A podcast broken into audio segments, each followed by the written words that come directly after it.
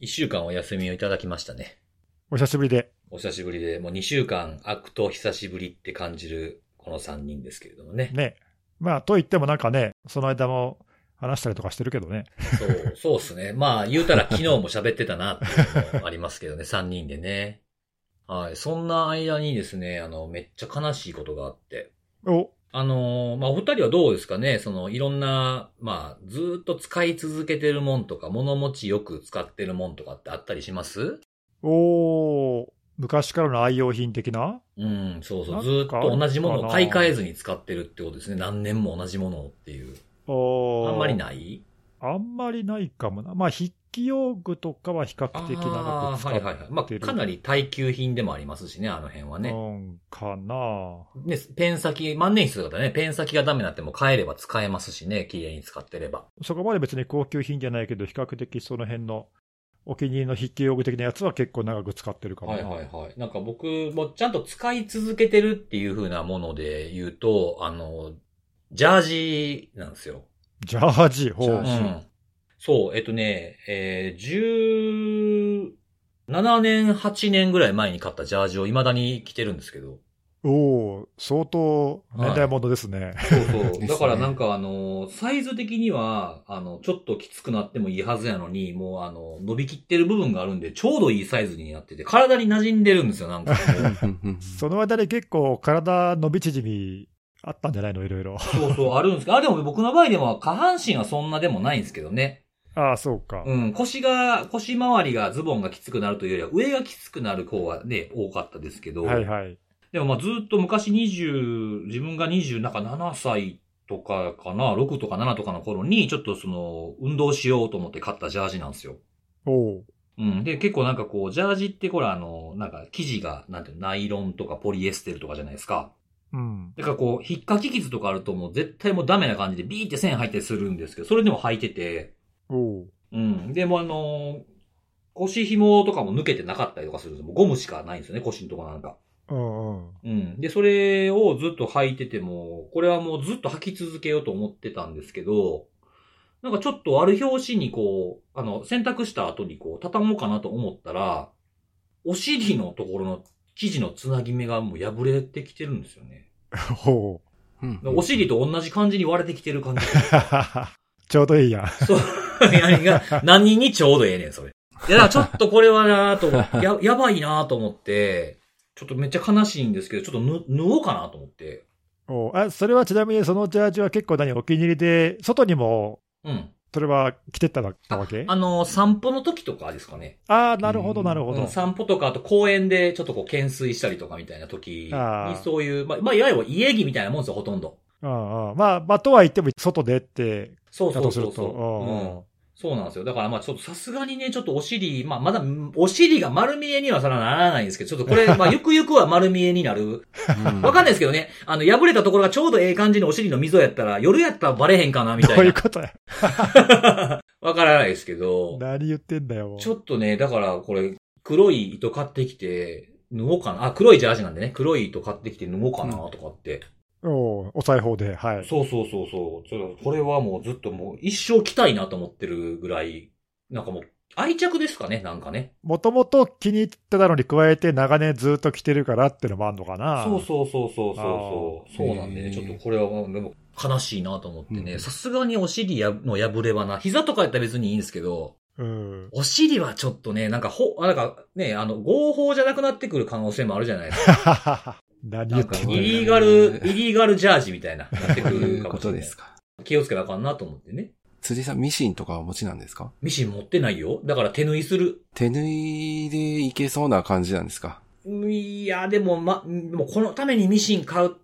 て、物を増やすの嫌やし、そもそもミシン使われへんから僕、使い方わからへん。いや、まあ、あの、な、慣れですよ、きっと。はい。慣れ、慣れやけど、そんなしょっちゅう破れへんからな、 そでうもかな。。けどなんか、強度問題で、なんうかん、またすぐ、あー、確かに確かに。はい。再びまた出会うことがあるかもしれないんで。あー、確かになんかちっちゃくてなんか小回り利きそうなやつとか場所取らへんようなやつっていうのも考えた方がいいかもしれないってことですよね。まあでもいいんじゃないその、直しながら大事に長く使うっていうのそうですはねいいんじゃないですかそうね。そうそうそう。うんまあ、ここの話の流れからどうやってセキュリティに行こうかなっていう。無理でしょ。うんだからまあ、強いて言うと、あの、パッチのリリースがあればいいんですけど、多分も う、と思った。サポート切れてるからもう、あかんので、っそうね、はい。ていうことでね、苦今しい。日も、はい。うん苦しいな。 まあ、そんなこんなでお便りが来ております。は、はいおはい願いします。はい。えー、CISSP 合格の声、えー合格しましたっていうのありましたよね。そういうの。あ、前にね。はい、はいそういうのは喜ばしい限りですけど、維持するのがやっぱりまたしんどいと。まあ、この方もホルダーなんですかね。ほうほう。で、毎年更新時期が近くなると、獲得 CPE を数えて青くなっていますが、ポッドキャストの対象になると、どなたかが言っていたので、セキュリティのあれをカウントしてみたいと思いますという。おーそうね。確かなんか上限があったはずだけど、うんうんうん。ポイントに確かなるはずだよね。ポッドキャストとかね。書籍とかね、確かそういうのもあったはずうんで。うんうんうんはい自己研鑽の一環ってことで確か。ああ、情報収集的なあれをしてますみたいな。そうですそうですかう。んああ、そうなんですよね。これ、ポッドキャストを、あの、聞くのと、ポッドキャストを配信するのでも全然、ポイントって一緒なんですか一応まあ聞いて学習するっていうことを想定してる。あ、そうなんや。配信はあんまりカウントされないんですね。うん、だ例えばトレーニングとかそうセミナーとかも、まあ、一応受講する聞く側で何時間とかっていう感じになってて、ああ、そうなんや。じゃあ、え、これ、いけるんですか何がこのポッドキャストもカウントできるんかなうん、このあれも、うんあだからね、その、いっぱいポッドキャスト聞いたらそれが全部カウントできるかっていうとそうはいかないんだけど、ああ、まあ、いくつかまでの、その CP 上限いくつってのは決まってそるうそう、なちょっとな忘れんたけど、1年間何ポイントまでって上限決まってたはず、確か。なんか、その審査する人というか、そのチェックする人がこのポッドキャスト聞いて、いや、これはあかんやろみたいになったらどうしようかなと思 って。いやいや、ほらほら、うん。このあれぐらいになったらさ、あれぐらいになったら、おううん、あれぐらいになったらリスナーがいっぱい多分 CP 申請してるからさ、お、また来たぞみたいな感じじゃないおー、そうなんですかね。最近日本からの CP でこのポッドキャスト多いな、みたいおな。ー、いいですね、いいですね。そこから広がっていくみたい な。そうそうそう。ないか、あいいでそすれねは。なんか公式とか、なんかないんですかそういう、なんかおすすめみたいな。ないで しょ。されない。そういうのはないんですかうん、積極的に、あの、自分たちで売っていこう。あ、そうですね。その地道にね、やっていきましょうね。 CISSP でも受かるポッドキャスト。うんあ、いいですね、いいですね。は CPE でもいけるぞ、みたいなね。そうそうそう感じですね。ではい。はとい。いうお便りいただいてましたね。で、はい。あとはですね、こうなんかバタバタされてたんですかね、やっといろいろ落ち着いてきてですね、数年ぶりに聞き始めるという。おー。はい。な数んか年ぶ100、り。そうそう、100回記念は聞いた気がするから、90回、90数回ぶりかなっていう。えー嬉しいですよね、これ帰ってきてくれたの。昔聞いてたけど、ちょっと、なぜかちょっとね、あの、ご無沙汰しちゃったみたいな人が戻ってきてくれるのは、まあ嬉しいいね。やー、えそうなんです。こんだけね、う90ん回、いや、もうね、約半数離れてたのに帰ってきてくださるっていうのは嬉しいですよね。ね、まあリモー。トになってからだから多分2年近くだよな。うん。いやいや、なんか無理せずね、聞いていただければいいかなと。ね。特に違和感なく、また聞き続けられるのではなと思います。うんそんなに変わってないので。そうですね。そうですね。大枠変わってない。 うまく変わっ てないので。喋ってる奴ら変わってないので。はい なんか変わったかなって感じはありますそうですよ。ね。まあもっと言うと、あの、喋ってる奴らが何喋ったか覚えてへんっていうのはあるぐらいですか そうら。そうそう。毎回新鮮だからね。そうなんですよね。いつからでも聞き直せます。そうですね。あの、はい金太郎飴みたいな感じで聞いていただければなと。はい。はい。えー、と、次ですね。えー子供の寝かしつけの時に、あの、お子さんにお仕事の話をしてと要求をされたので、えー7月公表のシトリックスネットスケーラーの脆弱性 CVE20233519 を悪用したログインページの改ざんキャンペーンが8月にあったらしく、と話していたらすぐに寝てくれましたと。で、多分ですね、あの、このあお話をしたことについて、なぜかあの CVE のベーシックメトリクス基本値を出しててですね、この方。え、攻撃元区分が物理。攻撃条件の複雑さは低くて、必要な特権レベルが不要、ユーザー関与レベルも不要、スコープ変更なし、CIA に関しては C なし、I なし、で A ですね。可用性に関してはこうっていう風な ものをつけて悪用成功という風に書いてたんで、これ KEV に掲載しなあかんやつやんけっていう ね、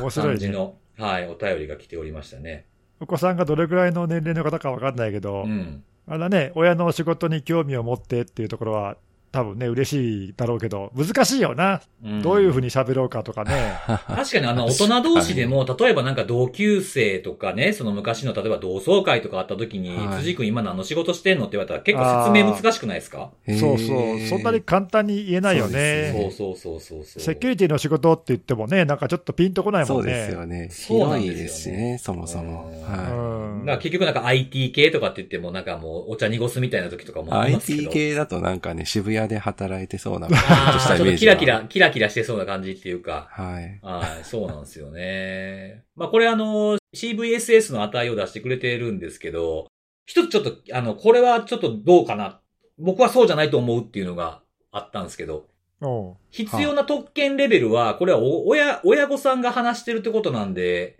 特権レベルは高いんじゃないですかね。 特権高い、確かに高いかも。、そう、誰もができるかって言ったらそうでもないかもしれないっていうか 確かあにる程度の特権レベルがないと、この話をしてというシーンに出会わないと思うんで、確かにね、誰の話でもいいわけじゃないもんな。そうそうそうそそうう。だかからそうか特権レベルは必要なんじゃないかな、なんてちょっと思いまなるあしあ、それは鋭い指摘だ。修正しないた。とス修コアを正しないといけないかもしれないですね。ち ょっと、ちょっとね、ひあの、低めになってしまいますけど、値がね、これでう。んうんう。うんん、そんなことも言いながら。はい。で、最後のお便りでございます。は。い。はい。えっ、と、僕が以前に紹介した、あの、浅草今半のやつあったじゃないですか。ああ、う。うんん。で、その、浅草今半のあれが、セット売りで安くなってたらしいんですって。へえ。あの、なんていうの、オンサイトって言えばいいのお店で通販とかじゃなくて、はい。で、うんうん許可をいただいて、写真を撮影したと言って、写真も上げてくださってたんですけど、おうほなうんかもともと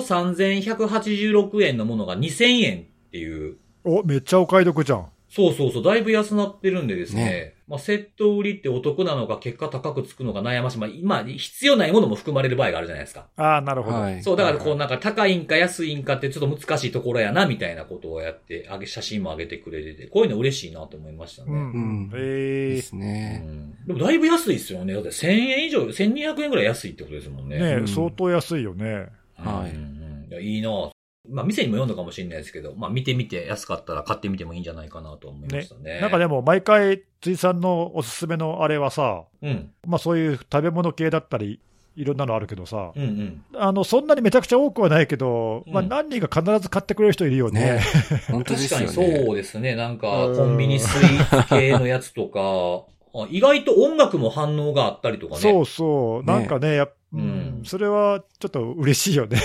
本編より反応あるんじゃないか説いやいやいやいやいや。ああ、確かに、そうですね。今日のお便り全部本編に全く関係ない話。まあ、まあ、強いて言ったらネットスケーラーぐらいかっていう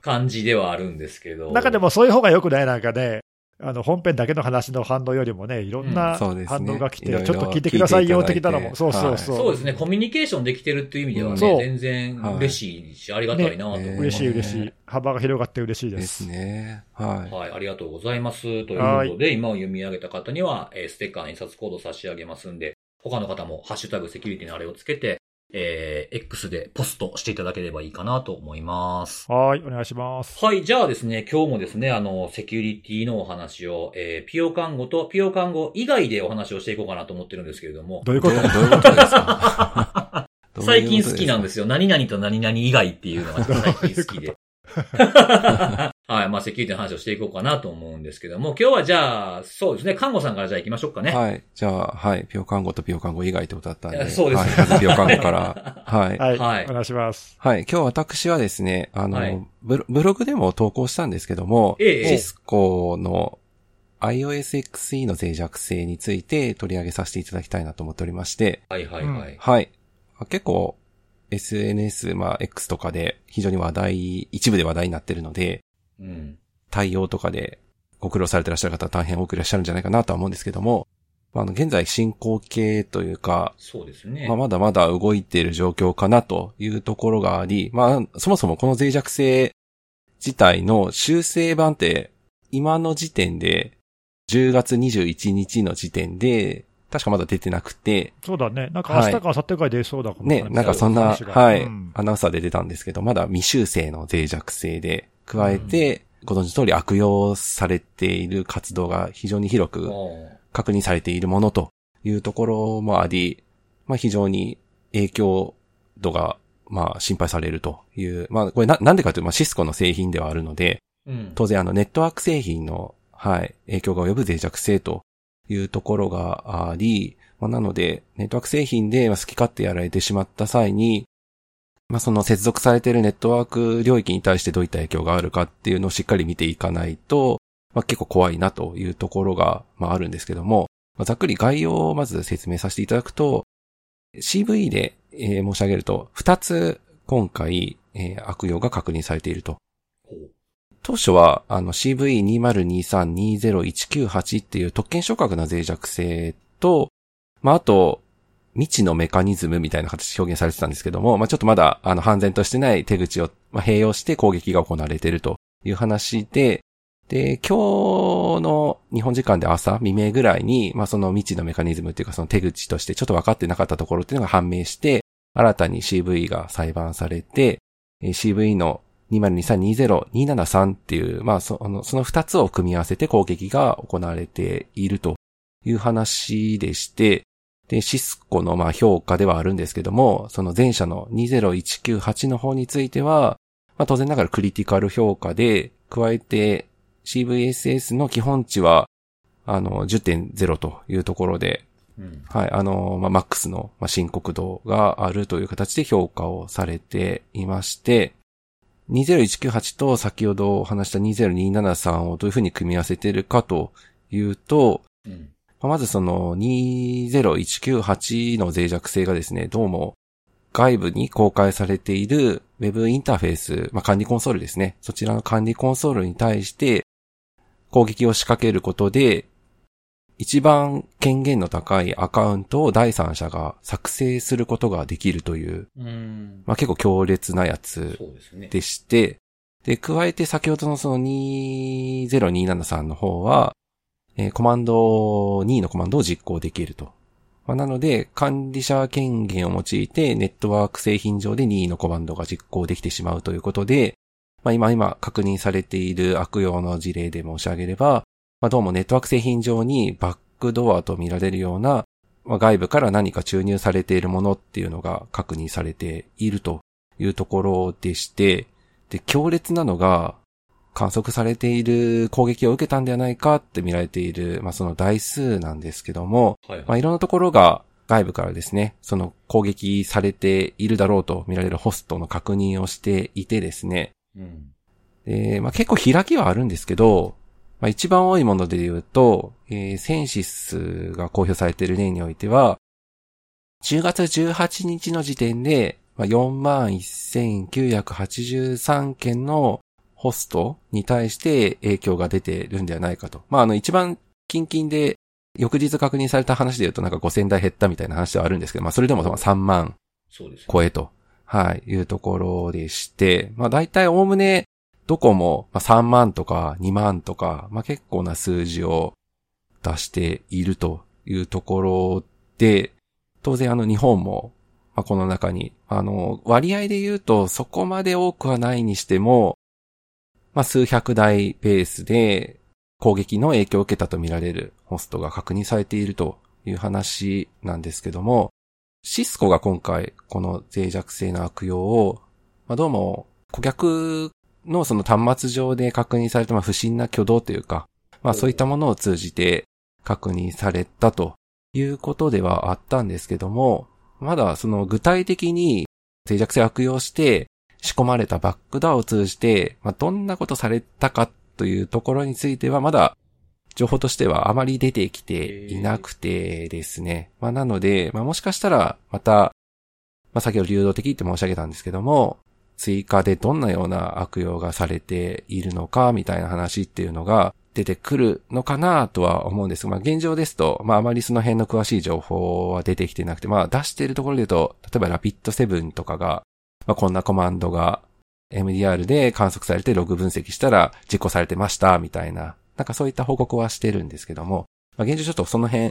侵害をされた台数がかなりたくさんあるんですけども、まあ、実際にどういった悪用されているかっていうところについては、まあ、あまり詳しい情報っていうか、まあ、どういった影響が及んでいるかっていうのが、まあ、あまり見えてきてなくて、まあ、ちょっとなんとも、まあ、気持ち悪い状況だなそうとですね。いうところが、まあ、あったんですけども、ままあ、これ、あの、ブログ公開した後、まあ、いくつかコメントもいただいてたんですけど、まあ、当然私もそう思うんですけども、はい。まあ、そもそも、まあ、今回このし脆弱性確認されたそのシスコ iOSXE っていうのが、あの、結構な、あの、ネットワーク製品、エンタープライズ向けの、まあ、あの、本当に企業とかが使うような、大手の企業とかが使うような、まあ、そういったエンタープライズ向けのルーターであるとか、うん。まあ、そういった製品に、まあ、搭載されているオペレーティングシステムのソフトウェアなので、うん。まあ、そういった状況にもかかわらず、インターネットからアクセスできるような状況に管理コンソールを置いてるんだっていうところに結構やっぱり衝撃というか、うん。はい。まあ、実際あの、BOD2302 でしたっけえー、CISA が管理コンソールネットワーク製品のものを出すんじゃないよみたいな命令も出してはいたところではあったんですけども、やっぱ現状こうなんだなっていうのは、うんまあ改めて思い知らされたっていうところはありますね。やっぱり今回のこの被害の状況なんかを見ていると。これ、どれくらいがさ、意識して開けてるんだろうね。ね、本当にそこがちょっと見えてなくてう、ん。はい。多分これ、デフォルトで開いてるから、多分気がつかずにそのままみたいなやつが、ほとんどとか、その意識しないでというかね、まあ、そもそも開いてることすら多分知らないっていう状態のやつとかが、何万台もあれば、多分相当数占めているような気がして、本当に使う必要があって、うん。使ってますっていうのを意識しているっていうのは、ね、そのうち1割なのか2割か分かんないけど、うん。はい。なんかすごい少ないような感じはするよね、そうなんですかよね。ねうんまあ、実際使ってらっしゃる方からすれば、やっぱりインターネットに、まあ本当に誰でもアクセスできるようなところに置いておくのはまずいって、やっぱり思うのは、まあ結構、私個人的な感覚ではまあ普通なのかなとは思うので、うんむしろまあそういう通常の使い方されてる方だと、アクセス制限とかやっぱりしっかりやられるんじゃないかなとは、やっぱり思っうたん。ところではあって、まあ根岸さんおっしゃったようそうにだ、ねうんまあそもそも使っているっていうか、まああの、そういうのが機能しているっていうのを認識してないうん。のかなとかっていうのも、だろうね。はいまあ、。意識できてたらさすがに絞るやろうっていうことですもんね。うん、とは思いたいんですけどね。はい。これなんかあの攻撃を受けているところとかでさっきあの特権のアカウントを作ることができるっていうふうに、カノさん言って言ってたじゃないですか。ええこれまたパッチやってたけどやられるっていうのが生まれるパターンですよね。そうなんですよ。ちょっと、あのーシスコがね、あの、用意している修正版フィックスが、まあ、果たしてどこまでやってくれるかっていうのはわからないんですけども、うんうん今回あの、仕込まれているバックドア自身は、永続性がないと言われて分析されていて、再起動で、まあ、消えてはしまうんですけども、うん。うん先ほどついさんおっしゃったように、その作成された第三者が勝手に作ったアカウントっていうのは残り続けるという話ではあって、まあなのでしっかりそこもケアしないと、うんまあ、バックドア消えたとしても、まあ誰でもまた入ってこられる状況には変わりはないという話ではあるので、うんまあパッチ当て以外にまあ脆弱性の対応っていう意味でしっかうりんケアしていかないと非常にまずいものだなと。そうですよねはい。特にゼロデーの期間が1ヶ月ぐらいあるわけですからね。そうですね。そのなんかパッチとかもね、なんかい当てた時に今あるアカウント一覧とか出してくれればいいのにねと思いますけどね。確かにそれはそうですよね。さすがになんか消すとかはできないじゃないですか。ええ正規のものなのか、悪用で作られたものなのか、見分けつかないと思うので、プログラムからは。今回もなんかそれっぽい名前なんですよね。なんかシスコサポートとか、シスコあターックアドミンとかなんか、それっぽい、元々ありそうみたいな本当にありそうな、なんかそれっぽい名前をやっぱ使ってるので、あー、確かに確かに。パッと見やっぱり第三者からすると、まあ、あの、判別はやっぱりちょっとしづらい。そうですよね。うんなんかね、あの、AD とかだったら、その、ただ、な内部のね、内部で使ってる、その、社員が使うようなやつの AD とかだったら、退職者とかでちゃんと管理して、できてる組織もあるにはありますけど、ネットワーク機器の中の権限とかユーザーまできちんと棚卸しできできてるかってなると結構、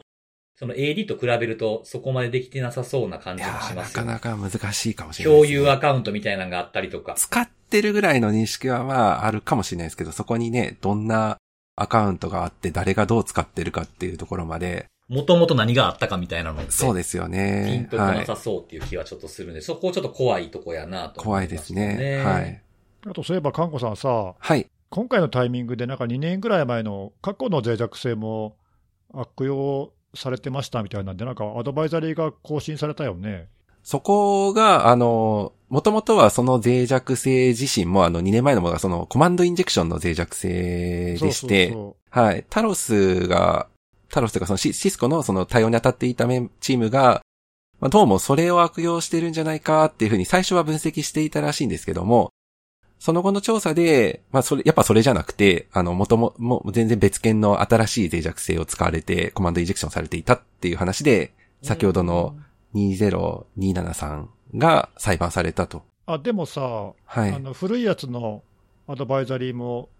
今週更新されたよね。あ、そうなんですね。ちょっと私、ちょっとそちらはトレースしてなかったんですけど、あ本当そうそう、今週、その2年経って、この脆弱性もエエクスプロイテーションを確認していますって言って、うん。はい更新されたんで、だから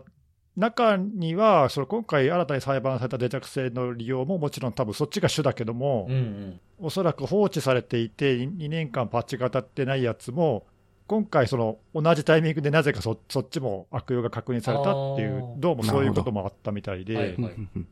だからまあね、なんかこういうのってその、今回たまたますごく目立っているから、あのあれだけど、スキャンしてるやつもさ、特定のインプラントだけをスキャンしてると、もしかしたら他の、このタイミングで他の悪用もやれやられてて、そっちが見えなくなっちゃったりとかね、なんかそういうこともあるかもしれないから、若干、そのなんかし一筋縄じゃいかないなっていうなんか印象を受けたね、うんそのさっきの、ね、脆弱性の当庁分かんなかったみたいなのもそうだしさ、思ってたよりもなんかあんまりそんなに簡単な事象じゃなかったんだなっていうのが話を聞くと、なんかね、そうですね。はうい。んなんかちょっとだからね、侵害された前提で調べるにしても、うん。なんかほら、想定してたものと違うやつがもしかしたら入り込んでるとかさ、うんうんうんうん。はいだからそういう可能性もないわけじゃないだろうし、あとそのさっきのその管理インターフェースが上がってることすら意識していないようなところは、うんお。そらくまあ分かんないけど、パッチのマネジメントもちゃんとやってなかったんじゃないかとかね、そういうのもそうです考ねえられるし、ううんまあ、だからいろいろ実はやられててもおかしくはないよね。はい。確かに。そうなんですよね。複数あるとね、その、おこ行われた事象がどの脆弱性由来やったかって調べるだけでも結構大変ですしね。いや、結構大変ですよ。はい。うん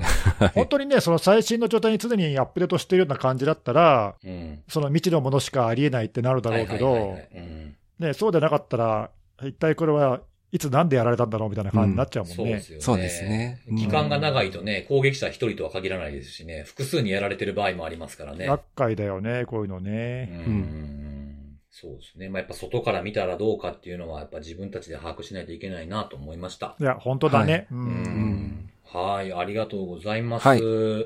はいい。じゃあ次、ネギスさん行きましょう。はい。じゃあ今週は僕からはですね、昨日かな、10月の20日に、オクタが発表した、ちょっとサポートチームに不正アクセスがありましたっていうちょっと事件を紹介したいなと思ってるんだけど、これ、まあちょっと面白いというか、あこういうやり方もあるんだなっていうふうに興味を引いたんだけども、うん。えーどういう事件だったかっていうと、まあ、オクタがその自分たちのまあ顧客向けのサポートチームのアカウントが、まあ、なんかちょっと事前に認証情報どうも盗まれてたらしくって、うん。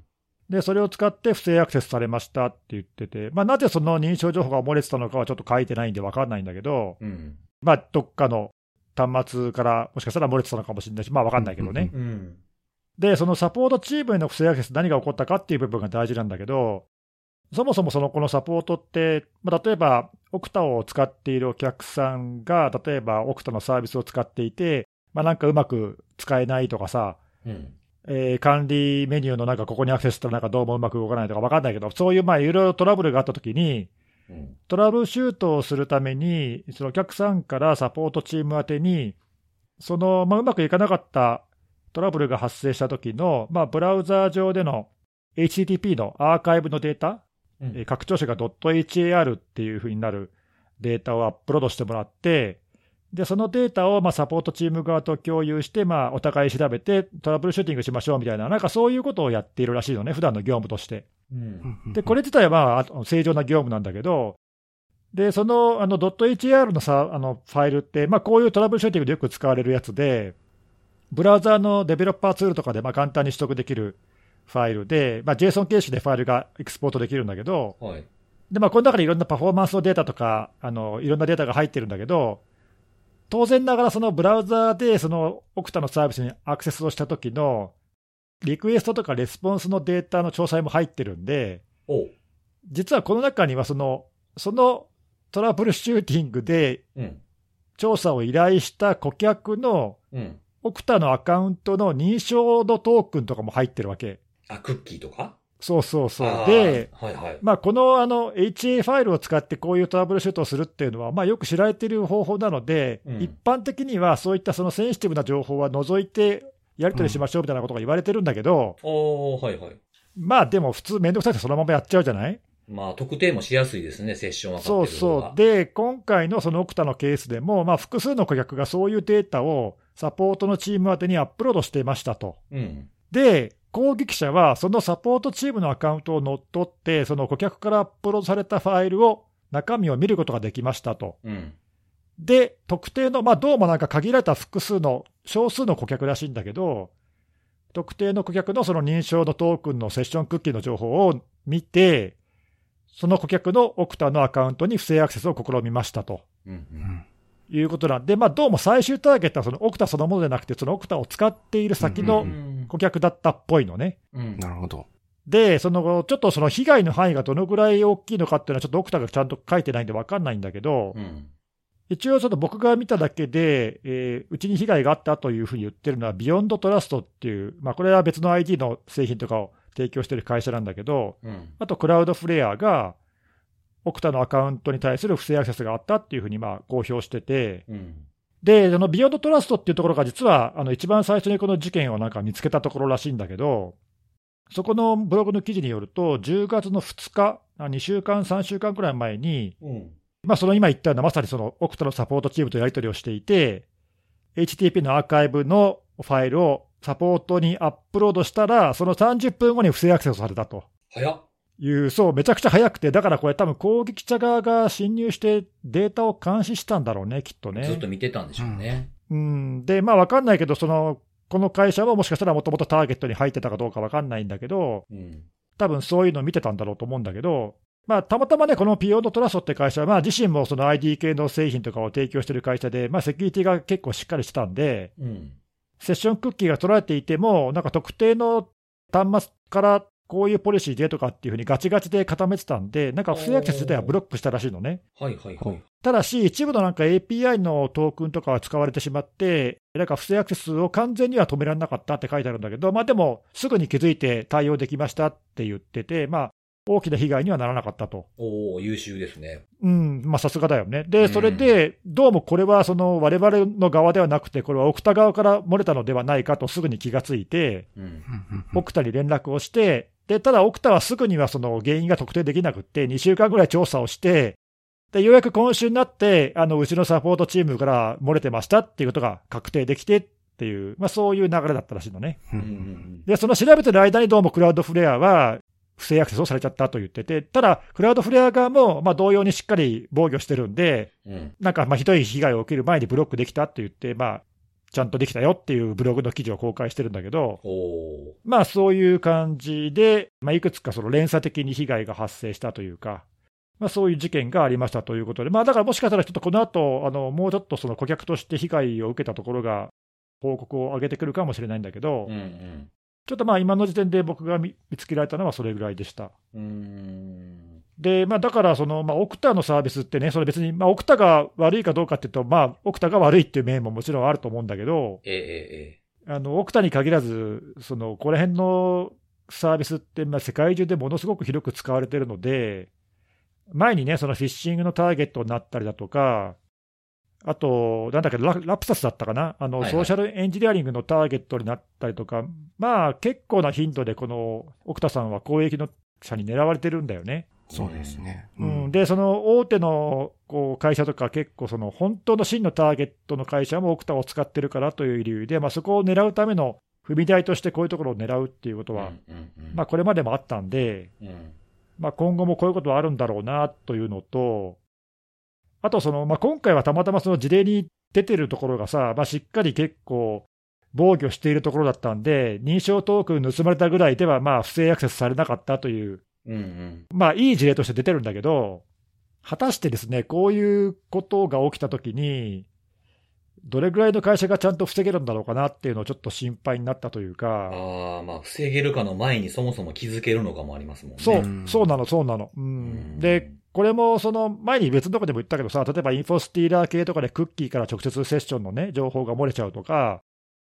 もうすでに認証済みのそのトークンが盗まれちゃうと、例えば MFM を聞かないだとかさ、はいはいはい。まあなんかいろいろあって、結構気づきにくいっていうのは、まあ前からいろいろ言われていて、う。うんんうんうんで、まあ今回のケースはそのマルウェア由来でなくて、そのまさかだけど使っているそのサービスのね、サポートから漏れてましたっていう、ちょっとイレギュラーな感じではあるんだけど、うん。ただその、経路がどうあれ、こういったその自分たちが使っているサービスのクレデンシャルが自分たち以外から漏洩した場合に、それを想定してすぐに気づけるかとか、うん。まあ、ないしはそういった場合にこうすぐに不正アクセスされないようなその防御手段がちゃんとあるかっていうのは、うん。まあ、そろそろこれはもう当たり前に起こりうるっていうふうに考えてやんないとダメなのかもなっていうことをちょっとまた思って、えーでもこれ多くの会社とかは、組織は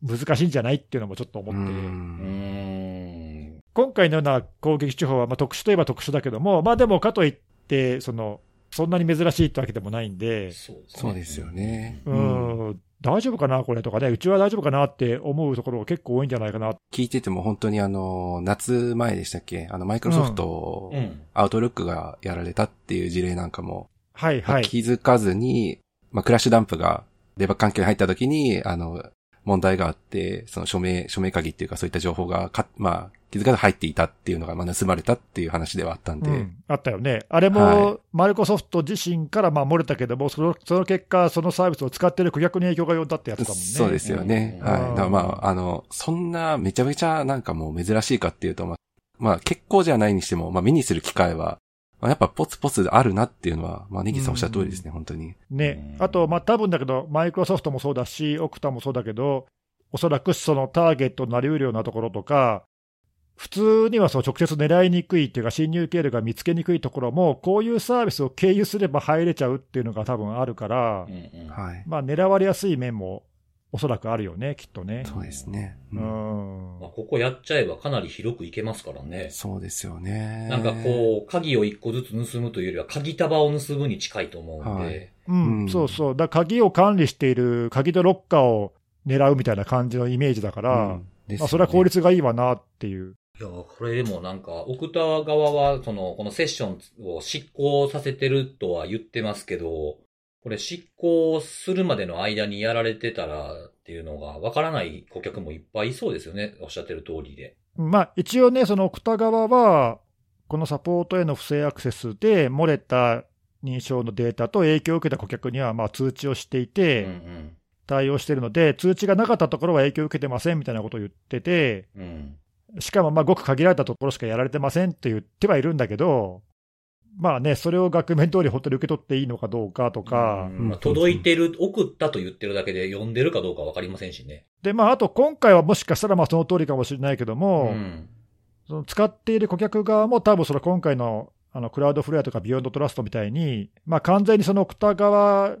にあの任せっきりじゃなくて、自分たちももし何かあったら、自分たち側が先に気づけるぐらいの株の体制を整えてるから対応できたんであって、そうですね。ううんん。そうなってないと、ちょっとこういう経路は防ぐのが難しいなと思って、気づきにくいよね、こういうのね。いや、でもなんかこれ、こういう、なんかそのサポートのシステムとかそのコンピューターがやられましたから始まる話、ちょっと最近ここ1年2年目立ってきたなっていう印象があって。そうなんだよね。うん、で、この、ね、その顧客に対してはね、そのリセットしましたとか、そういう事象の説明することは大切、まあ、胃の一番にしないといけないことだとはいえ、この、んね、盗まれたクレデンシャル使ってサポート管理システムにアクセスされましたっていうのに関してなんでっていうのがないんですよね。そうね。うん。これまでの他の事例でもさ、開発者の端末がマルウェアに感染してだとか、うんうん。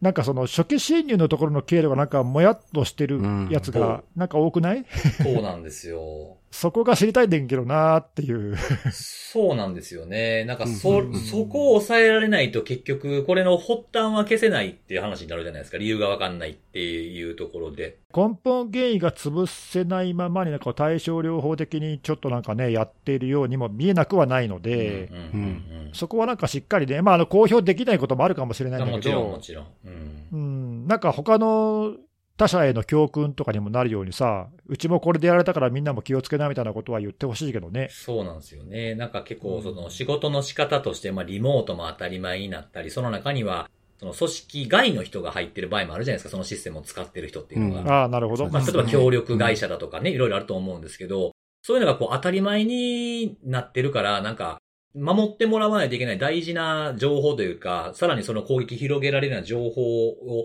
扱ってる大きな会社ほどいろんな人がアクセスするっていうのがあるから、なんかますますやられる確率が増えるんじゃないかって怖くなっちゃうんですよね、これ見てると。いや、そうかもね。ううんーん、なんか結構、全全然こう関係ないと思えないというか。いや、本当だね。うん、だっうて、ん今まさに言ったみたいな、そのサードパーティーのっていうか、はい。あのまあ、業務委託してる人からとかっていう事例も過去にあり結ま構したよね出てるしね、うんええまあ、そういうのも考えると、ね、どこまできっちり守れるかっていうのは難しい面あるからね、そうなんですよね。うんなんかその自分たちがその使ってるシステムから漏れた情報に何かされるよりも、されるということじゃなくて、自分たちのシステムでも大丈夫かっていう考えるために、ここはなんか明らかにしてほしいなぁとかは思うんですけどね。環境だけでもいいんで言ってほしいなと思いますよね。そうだね、う、うんん。はい、わかりました。ありがとうございます。はーい、はい。えー、じゃあ最後、僕なんですけれども、今日僕がちょっと取り上げるのは、あの、ダークゲートっていうマルウェアですね。おう、はい。で、これ、あの、2010、まあ、調べてみたら2017年ぐらいから出回ってた、まあ、ドロッパーとかローダーとかって言われるようなものなんですけども、まあ、これ自体も機能を持っていて、例えば、まあ、リバースシェルですね。で外からコマンド実行できるようにする機能だとか、まあ、キーログをしたりとか、あと、クルップボードとかブラウザーに代表されるような、まあ、保存されている認証情報、クッキー、そういったものを取るっていう機能もありつつ、まあ、暗号資産のマイニングもできたり、あと、そっから、まあ、ドロッパーローダーというとこなんで、まあ、リモートアクセスソフト、例えば、あの、HVNC とか、あの、まあ、隠れて動く VNC ですね。操作してるのが見えないような、使ってる、えー正規の利用者からわからないように動くような VNC とか、あと、それの Any デスク版とか、そういったものを掘り込むみたいな、もう結構多彩なというか、多機能な、うんうんえでーすまあ、ドねロッパーローダーがあるんですよね。で、これが、まあ、2017年から、まあ、出回ってたとはいえですね、えっ、と、今年の6月の7日に、まあ、いろんなフォーラムに宣伝の書き込みが始まりまして、まあ、開発者っていうふうに言ってる人がですね、かあの書き込みを始めて、まあ、売り、売り、売りますみたいなやつなんですけど、まあ、当人曰くあの、2017年からこれめっちゃ開発頑張ってて、2万時間以上をあの投資してきたプロジェクトなんです、みたいなところから始まるんですけど、文章が。おうはあい。で、この宣伝者の書き込みによると、えーまあ、1日使うんだったら1000ドルで使わせてあげますというふうに言ってて、で、1ヶ月だったら2万5000ドルで、えー使えますっていうふうなもので、で、かつあの、10人、あんまりこう広めるつもりないんで、10人限定です、みたいな感じで、僕が見たフォーラムには書かれてあったんですね。で、まあ、これがどういうふうな攻撃に使われたのかってことなんですけど、えーまあ、こういう、まあ、ローダー系のものって大体、まあ、メールでばらまかれたりとか、あとはウェブですかね。例えば広告とか、あとはあの SEO のポイズニングで使われたりとか、みたいなものを経路とするケースがやっぱり多いんですけれども、今回はその経路が違っていて、この2つではなくて、えーまあ、調べてたレポート出してくれてた会社だと、トゥルーセックとかトレンドマイクロが、えーこのことに言及してたんですけれども、今年のえー8月の29日に、えーマイクロソフトの Teams と、まあ、スカイプのチャットメッセージに、まあ、ダウンロードリンクとか、添付ファイルをくっつけてくるっていう風な経路で送られてきてたと。おうで、一つはまあシェアポイント上にホストされていて、まあ中身はまあ PDF に模した、まあ、えっ、と、リンクファイルだったりとか、あの、PDF に見えるようなファイル名になってる、実はスペースがブワーってついてて、後ろの方には .vbs ってついてるようなファイルがくっついてきてたと。で、まあ内容に関しては、まあキー引きやすいという風なところもあって、まあ新しい契約書を確認してくださいだとか、えー休暇、スケジュールの変更みたいな内容で送られてきてるチャットメッセージが来てたそうなんですよ。で、一つは、あの、前者の方ですね。Teams で送られてきてた方に関しては、既存の会話に割り込んでくる形で来てたと。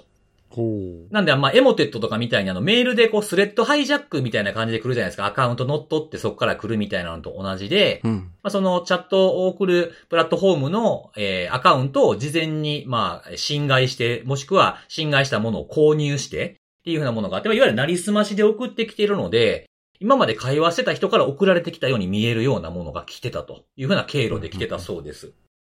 で、まあ、送られてきてたファイルを、まあ、ポチッというふうに開いてしまうとどうなるかというと、まあ、フォルダー作って、えーまあ、コピーした後にリネームした CURL、まあ、カールって読む人もいますけど、まあ、ファイルをダウンロードしてくる wget みたいなやつが Windows で標準でついつくようになりましたけども、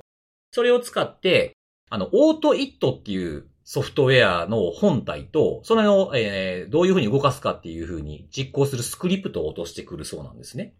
うんで、このオートイットっていうのは、あの、まあ、GUI の操作とか、まあ、コマンドとかを、まあ、いわゆるバッチ処理的な感じで、あの、自動化するためのフリーウェアなんですよね。で、これはあの、2018年ぐらいからのダークゲートもこの手法でずっとやってきてたそうなんですけれども、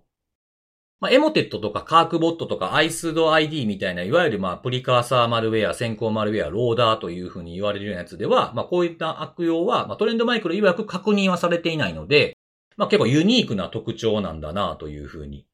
書かれてありました。うん。はい。うん。で、これ今回ですね、まあ、なんでこんな手法とこのダークゲートを取り上げたのかというと、はい。あの、ダークゲートそのもののまあ悪用方法はこれまで今までずっと長くありましたし、まあ、様々ではあるんですけれども、トレンドマイクロのレポートの途中に、ダークゲートは、えーブラックバスターっていうランサムグループと関連しているツールなんですみたいなことが書かれてあったんですよね。ほう。うん。お、これはちょっと、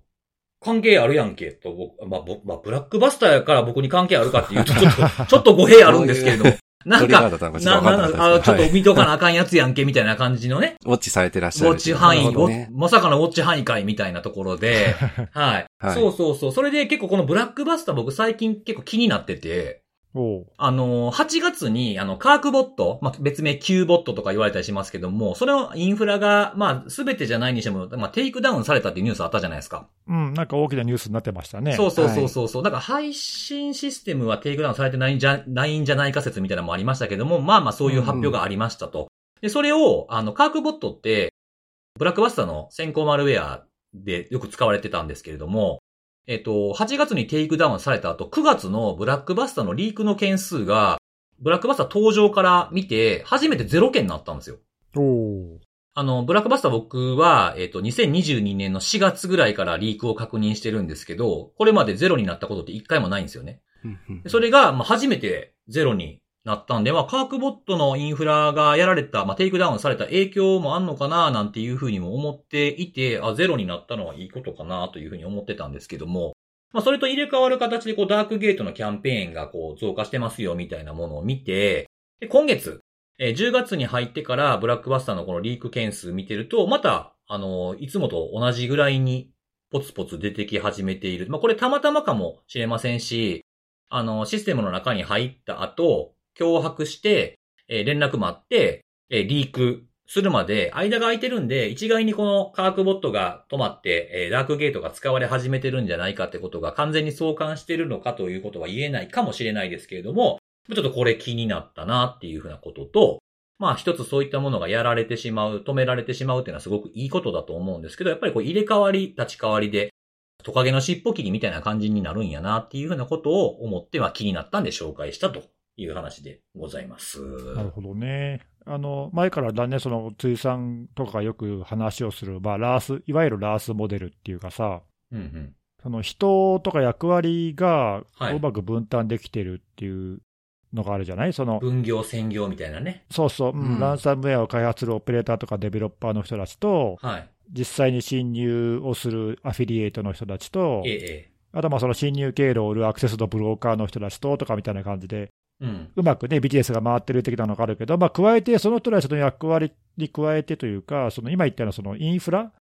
マルウェアを配るインフラとか、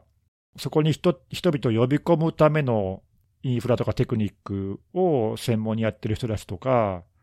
あとそのインフラを使ってランサムウェアを配るっていうところをビジネスにしてるとかね、まあ、なんかいろいろそういうその、利用している、利用しているというか、やってる人たちの分担プラスそのツールとかインフラとかのなんか分担もなんかうまいことできていて、うんうん。だからこそその科学ボットみたいなのが、例えば1個大きいのがテイクダウンとかされたとしても、はいはい。まあ、その多少影響は受けるんだろうけど、うん。なんかね、そのちょまあ、今回のやつが本当にそれが影響をどれくらいしてるかっていうのは、まあはっきり分かんない、さっきでも言った通り言ってた通りだけ状況的でどす、けどね。うん、ただまああの、そういうことがあっても何食わぬ顔で別のに配信インフラに乗り換えて、なんか活動を続けるみたいなことは、まあ、あってもおかしくないなっていう、はいはい全はいはい然ね。うんなんかそういうように思えるような、そのうまくそういう分担っていうか、うん。代替となるような、そういうインフラが、まあ、公益者にとってのインフラうがんうんうん。たくさんあるのが、まあ、現状なのかなっていうのを、今なんか聞いてて、なんか改めて思ったんだけあど。ーそうですね。うんなんか大体こう、ランサムの話で言うと、大体まあラ、ラースがいて、アフィリエイトがいて、IAB がいて、みたいな。まあ IAB っていろんなもの持ってますけど、まあその認証なの、認証だったり脆弱性の利用だったり、まあそういう、えー、マルウェアの配信インフラとか持ってたりしますけど、例えば仮に、一番大元であるラースを止めたとしても、結局、ラースって複数あるんで、うんまあ会社が潰れてもの、あの、アフィリエイトは転職すればいいやと他のラースに行けば済む話なんで、結局やっぱ止められないっていうのがあるなっていうのは、なんか改めて思いましたね。どこが止め、止まっても結局代わりがいくらでもいるなっていうのは、あとね、もともと複数のラースとあの契約っていうか、あむあ、そうですね。ね、両方やってるとか、ふ複数掛け持ちでやってあーいるまアすフねィリエイトとかもいるしねうん、うんうんうんうん確かにまあ、だからそういう意味では、こういうそのボットとかのインフラもさ、複数を使ってるとか、うん。うんううんん。特定のランサムウェアが今言ったみたいに、こう特定のそのボットとかローダーから配られる場合もあれば、そうですね。複数そういう経路がいあるっていう場合もあったりとか、まあ、なんかこう、複雑に結構結びついてるじゃない、こういううんうのんが。うんうんはいね、だから、まあ、それをこう、把握していても、なんかちょっと変わっていったりとかさ、そうですねう。ん、マルウェアも新しいのがどんどん出てきたりとかするし、なかなかね、これをちょっと全体像を把握して抑えていくっていうのは、結構難しいよね。そうですね。だから、ネギスさんとかがよく見てる DDoS うのんシステムとかも、ブーターとかストレッサーとかのテイクダウンの話とかもね、過去してくださいましたけれども、あはいはい。うん、それも結局ね、フロントエンドが止められただけで、インフラが止まってるわけじゃないから、うん。他にも入り口いっぱいあるからっていうのと、まあ同じような感じやなって、まあどこもそうなんやなっていうふうにはうん。そうだね。思いましたね。うんそうですねはうんい、非常に厄介やなというふうに。ですね。はい。もう全然僕ダークゲートなんかノー、ノータッチだったんで、これ。この件まで。おううん。ほうあ、そんなやつおんのかぐらいの感じでしか思ってなかったんですけど、これはブラックバスターとかみたいになった瞬間にちょっとテンション上がって、テンション上がってテンション上がってないテンションちゃんと ちゃんとや、ちゃんと調べなあかんって思ったんですけれどね。はい。そんな感じでございます。はい。ありがとうございまはい。す。はい、ありがとうごあざいりがとうます。すはい、ということで、えー今日もですね、3つのセキュリティのお話をしてきたので、最後に、えーおすすめのあれをちょっと紹介しようかなと思ってるんですけども、今日紹介するのはですね、まあこれ聞いてる方で、関西圏の方だったらもう何を今更感のあるものかと思うんですけれども、ほはい、最近ちょっと久しぶりに、あの、焼きそばめっちゃ食いたなってですね、う。うん。焼きそば、焼きそば、焼きそば食べたかったんで、あの、ソースを買いに行ったんですよ。そのソースをちょっと紹介しようと思うんですけど、オリバー、オリバーソースっていうところの泥ソースっていう、泥。 はい、泥ソースっていうやつなんですけども、まあ、それは何、はい今のお話だと関西では超有名なの超有名です。あ全然知らないんだけ。ど。はい。あ への、ーまあ、もうちょっと言うと、あの、正式名称は、まあ、泥ソースでいいんですけど、まあ、枕言葉みたいなのがついて、濃熟旨辛泥ソースですね。そうなんだ濃熟馬か全ら。然ピンとこないんだけど。なんか前さ全、然ピンとこない。はいはいはい。あれ、このあれだったっけなんかおたふくソースかなんか紹介しなかったっけした。したよね。うん。あれはなんだっけお好み焼きとかで使うんだっけそうそうそう。僕の感覚なんですけれども、あの、おたふくソースの方が、関東圏の人たちもよく知ってるんじゃないかな。あ、そうそう。ですね。うんおおたふくソースはね、いろんでなともこあれろにかもけますね。一応関西のやつだよね。そうそうそうそうそう。そうだよね。んまあでも僕も知ってたぐらいだからな。でも今回のやつは全然知らないわ。そうですか。なんか、あの焼きそばするんだったら僕は泥ソース派なんですよ。へーあそうなんだうん。で、まあその濃熟旨辛ってついてる通り、デフォルトドというか、まあノーマル、無印の泥ソースでも、まあちょっとこうピリ辛って感じなんですよね。おうほうん。で、あのーまあ僕の場合は、あの、なん、なんていうかもうこってりした、あの、ソース焼きそばが食べたなったんですよ。う。おうなんはで、この、このはね、あの、こうなんていうかな、沈殿製法っていう風なやつで、だからもう濃い部分だけ取っとるんですよ。うん沈殿部分だけみたいな感じのやつで撮ってて。上積みは使わねえと。そうそうそうそううそう。うんん、うん、うん。うん。だからそれを、まあそれを長期熟成してみたいな感じの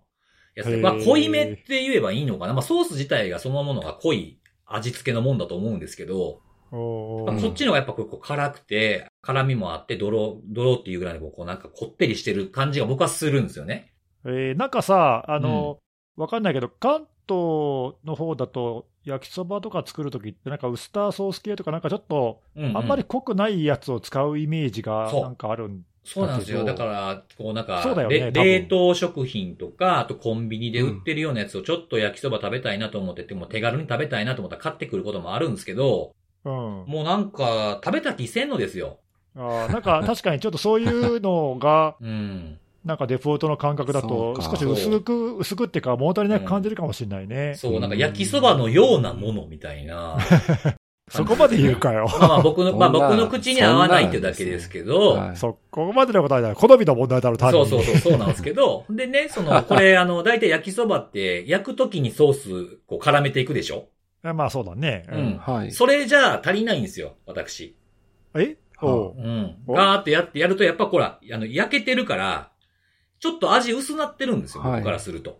おうちょっと味飛んどんなみたいな。あ、じゃあ何全部焼き終わった後に食べるときにまたかけたりとかするわけ2回目があるんです。だから、追い、ああ、追い泥、ソース追い泥、追い泥があるんですよ、追い泥が。へーおいどろうん。あそう、それをかけて、本当だ。そう確かに、なんかえー、お、おいソースっていうか、普通にかかってる写真載ってますね。焼きそばそうの。そうえいう風なことを僕はする。公式サイトも。はい。そうそうそうそう。あまあそうそそうう、なんだお好み焼きとかね、焼きそばとかたこ焼きとか、とんかあ、つとそうかですけね。どね。ちょっとなんかそれはしつこいようなイはいイメージが、ごめん、食べたことないからわかんないけめちゃど、めちゃねえああ、はいはいはい。塩分多そうな感じです、ね。あ多いですへね。ーまあ僕基本的に何でもしつこいぐらいがちょうどいいと思ってるタイプなんで、え、それはあれなのその、水産コーチの好みの問題もあるだろうけど、関西の人は結構そういう食べ方が多いのあまあ関西の人っていうとはちょっと広くなりすぎるかもしれないですけど、少なくとも我が家では、あ狭実いね家ね、実家。 い我がきな家がり実家。狭なりまうしちた。の母親とか、関西からいきなり実家になったんですね。はい。まあ結構濃い味が好きな、あの、家で育ったんで、なるほそうど。うか。ん、そうそう。だから、だから、あの、公式のオリバーソースのサイトにも書いてますけど、まあ、餃子にかけるとか、へえあと味付け卵にかけるとへか、ーあとせんべいにかけるってあるんでそすう、けなど、こんかれせんべいもありますね。あこれねせんせんべいべいににソースかけるんですね。せんべいにかけるのは、あの、おすすめ、これもおすすめがあって、あの、コンビニに、あの、タコせんみたいなやつ売ってるでしょみりんがちょっと塗ってあるやつ。せんべい、わかりますなんか、は、なんか、赤みのある色はいで、はいはタいコせんって言われるような、はい。うんあれには僕必ずソースかけて食べます。へえ。へうー。ん。なんで結構いろんな料理の幅も広がるんで ですね、いいですし、あとあの、僕先ほどあの、無印の泥ソースって言いましたけども、あの、もっと辛い方がいいっていう人は、あの、カプサイシンが5倍の辛さのやつもありま す。あいろいろあるる。な辛さ5倍ってある。えそうそうえ、これ、普通にこっちの関東圏でもスーパーとかコンビニで手に入るのえっとね、コンビニでは僕見たことないです。気になるとこです。どこスーパスーパーですね。通販でもいいです。通販でもいいですけど、僕はあの、スーパーで買いましたけどねー。あーあ、じゃあ一応メジャーなものではあるんだ。そういうところで手に入るんだですね。。コンビニは多分おたふくは置いてるコンビニで見たことあるけど、泥を置いてるの見たことないですね。へえ、まだこれ、泥って書いてあるから、なんかまあ、うん目。立ちそうだよな。そうなんですよね。そソうでーすねスよりも泥の方が大きく書いてるんで、だからこれはソースじゃなくて泥かもしれへんっていところがちょっと。そうそうそうははは。泥、泥そばかもしれへんなってとこもちょね、っと名あるんで前もちょっとインパクトあるよな、泥。うんドいやロ。お二人はこの泥ソースって使ったことありますいや、全然ない。ないですね。そうかそうか。じゃああんまり見たことないって感じなうん、のまあでも、ちょっと、あの、興味はあるな、なんかかな。な。うん、うん、うん、うん。は。い。興味だけは。はい。興味だけは。興味だけいでどうやいいうこやといや。すいません、ちょっとあ の。なんかね、、はいや、美味しそうではある。その、はい、美味しそうです。んそうですよね。ぜひ、あの、何笑ってんね